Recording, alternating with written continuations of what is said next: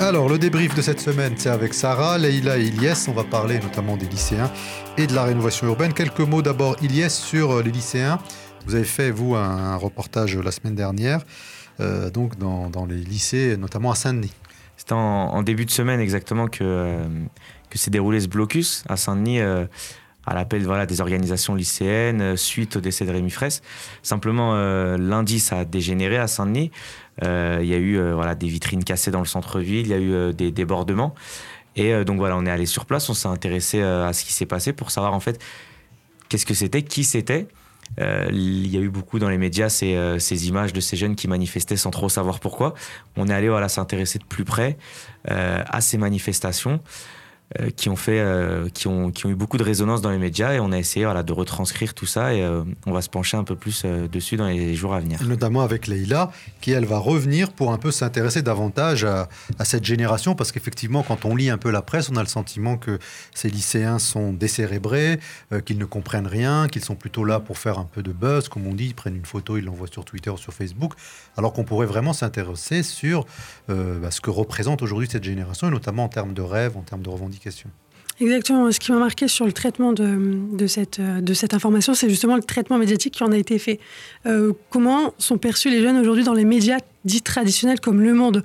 Euh, Pourquoi sur les réseaux sociaux on se moque de ces jeunes? Enfin, on se moque entre guillemets. Pourquoi on les fait passer pour des ignares? Pourquoi on dit d'eux qu'ils n'ont aucune conscience politique?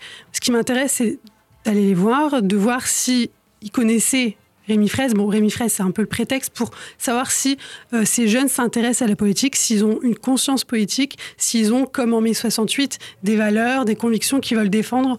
Ou est-ce que c'est juste des casseurs comme on veut Et puis euh aussi de savoir, est-ce que ce, ce, désintéressement, finalement, cette déconnexion de l'actualité qu'on prête, euh, qu'on a prêté aux jeunes de Saint-Denis Est-ce que si elle existe, est-ce qu'elle est propre à la banlieue Est-ce qu'elle est plus importante en banlieue Et finalement, est-ce qu'il y a une jeunesse de banlieue ou est-ce qu'ils ont les mêmes problèmes que les jeunes ailleurs Ou est-ce qu'elle est propre à, cette génération de lycéens Parce qu'il y a pas, il y a encore quelques années, les lycéens faisaient des manifestations, il y avait une vraie prise de conscience. c'est vrai que ces débordements, on les a vus qu'en Seine-Saint-Denis, mmh. enfin qu'à Saint-Denis, il y a eu à Paris des... aussi, à Paris, il y a eu des. mais je veux dire l'incendie. Enfin, on n'en parle plus en Seine-Saint-Denis, c'est plus ça peut-être. Sarah.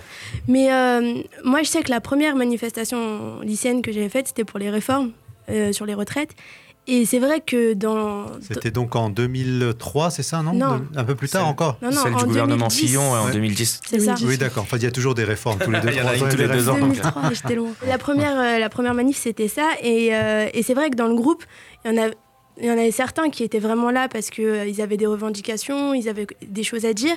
Et puis il y en a d'autres qui étaient là parce que, parce que ça leur permettait de sécher le cours de maths et, euh, c'était sympa, on était dans la rue tous ensemble.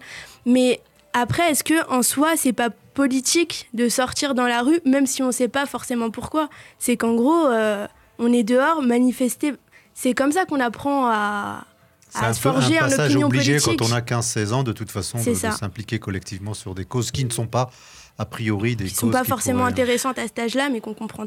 Moi, je me souviens que ma première manif, c'était contre le CPE.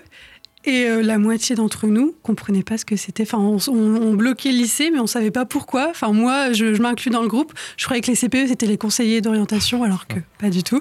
Et euh, c'est vrai que beaucoup d'entre nous, dans, dans, ces blocus, on, voulait juste louper le cours. La, la, question derrière tout ça aussi, c'est euh, c'est pas forcément à mettre euh, voilà, sur, le, sur le dos des lycéens s'ils sont pas au courant exactement de ce qui s'est passé à Sivins ou de ce qu'était exactement le CPE. C'est aussi peut-être une responsabilité qu'il faut euh, mettre sur le compte des politiques, des médias aussi. C'est leur rôle d'être pédagogique sur ce qui se passe, sur l'actualité. Et peut-être que si tout le monde n'a pas compris ce qui s'est passé à Sivins, c'est que les médias n'ont pas totalement joué leur rôle. Et finalement, le rôle des adultes aujourd'hui, des parents, des, des profs, des profs euh, après tout, cette jeunesse aujourd'hui, elle nous appartient, elle fait partie du même monde que nous, et que si elle est déconnectée, c'est parce que de toute façon, on y est aussi pour euh, quelque chose. On va poursuivre avec la rénovation urbaine. C'est un autre sujet qui va être traité par une autre blogueuse, notamment à Lyon.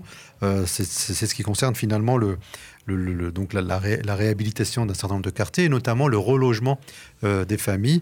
Euh, c'est une question qui est assez importante puisque souvent les familles rechignent évidemment à quitter leur lieu. C'est là où souvent les enfants sont nés. C'est là où on a grandi. D'ailleurs, moi, à titre personnel, ma mère a eu beaucoup de difficultés à quitter euh, notre immeuble pour pouvoir aller s'installer dans un immeuble beaucoup plus loin, à 10 ou 15 km. Donc, toutes ces questions sont importantes dans le cadre de la rénovation urbaine. Et il y a l'autre logique qui consiste finalement à, à détruire ces immeubles, à reconstruire des immeubles plus propres, euh, plus sympas, mais peut-être euh, en direction d'une population peut-être un peu plus aisée. Donc du coup, il y a même des volontés euh, affichées ou pas, en tous les cas dans certaines villes et notamment ici en région parisienne, finalement de, renouveler l'urbain, mais aussi peut-être de renouveler les populations. La logique en apparence, elle est plutôt saine en fait. C'est que c'est des logements qui sont détériorés, dégradés il y a une volonté de les remplacer, ça on peut le comprendre. Simplement, souvent chez les politiques, ça s'accompagne de façon plus ou moins euh, affichée et souvent dissimulée en réalité d'une euh, volonté de renouveler la population, de faire monter en gamme la population. Et on le voit beaucoup ici en région parisienne, la petite couronne est, de moins, est de plus en plus désertée. En fait, on exclut de plus en plus dans la petite couronne les populations les plus modestes pour les remplacer par des populations venues de Paris. Ces populations vont dans la deuxième couronne, Sevran, Cliché, etc. Et ainsi de suite. Et peut-être que d'ici quelques années, ils seront finalement euh, en Champagne-Ardenne ou en Picardie. Mais en tout cas, il y a un mouvement qui est en marche et qu'il faut comprendre. On peut se dire que ça part d'une bonne intention à la base. Ils veulent euh, introduire euh, des logements plus propres, plus écolos et donc mieux pour la population. Sauf que, évidemment, ces réhabilitations, elles ont un coût. Et du coup, ce coût, ben, il, s'impacte directement sur le loyer. Ce qui fait que les populations, à la base, n'ont pas d'autre choix que de partir en dehors de la ville. Alors, lorsque c'est juste une histoire immobilière, ça peut se comprendre, mais lorsque le projet finalement est implicite, c'est-à-dire que certains font le, pari euh, de rénover, mais surtout de changer la population, là, il y a un vrai, il y a un bah, vrai problème démocratique. On parle souvent de politique ici, là, c'est vraiment de la politique à une échelle très concrète. Euh, le maire, il a le pouvoir, finalement, via la commission HLM, via le prix de ses loyers, il a le pouvoir de choisir sa population. Et c'est pas, pas souvent sain. Sarah, un mot là-dessus? Bah, C'est que, euh, en fait, moi, j'avais. C'était dans un texte que j'avais vu ça, je ne sais plus où. Mais en gros, on déplace les gens, mais on déplace pas la misère. Enfin, on fait que déplacer le problème finalement. Puis il y a une visée électorale un petit peu parfois derrière, avec certains, euh, on se dit que certaines populations un peu bobo, un peu immigrées vont plus voter pour tel parti ou tel parti. Et ça, c'est vraiment euh, exploiter la misère à des fins très personnelles, très politiciennes. Euh, le dernier sujet, ça sera avec vous, Leïla. On va parler d'un film qui s'appelle L'Oranais, avec un, visiblement deux ou trois scènes qui émeuvent l'opinion algérienne. Alors, c'est un film de Lies Salem. Et, le réalisateur veut montrer les héros de l'indépendance algérienne. Il y a une petite scène qui, qui, qui fait beaucoup qui fait couler beaucoup d'encre et qui fait polémique, c'est euh, une scène où on voit ces héros d'indépendance en train de boire et fumer dans des cabarets. Et ça a offusqué euh, les nationalistes et les chefs religieux algériens, les autorités. Et du coup, bah voilà, ça a créé une petite polémique. Euh, tout ça pour une petite scène où on voit des héros boire et fumer. Très bien, ben on verra ça. De toute façon, on aura le compte rendu de, Anna, je crois, qui, verra ce film et qui rencontrera donc le réalisateur.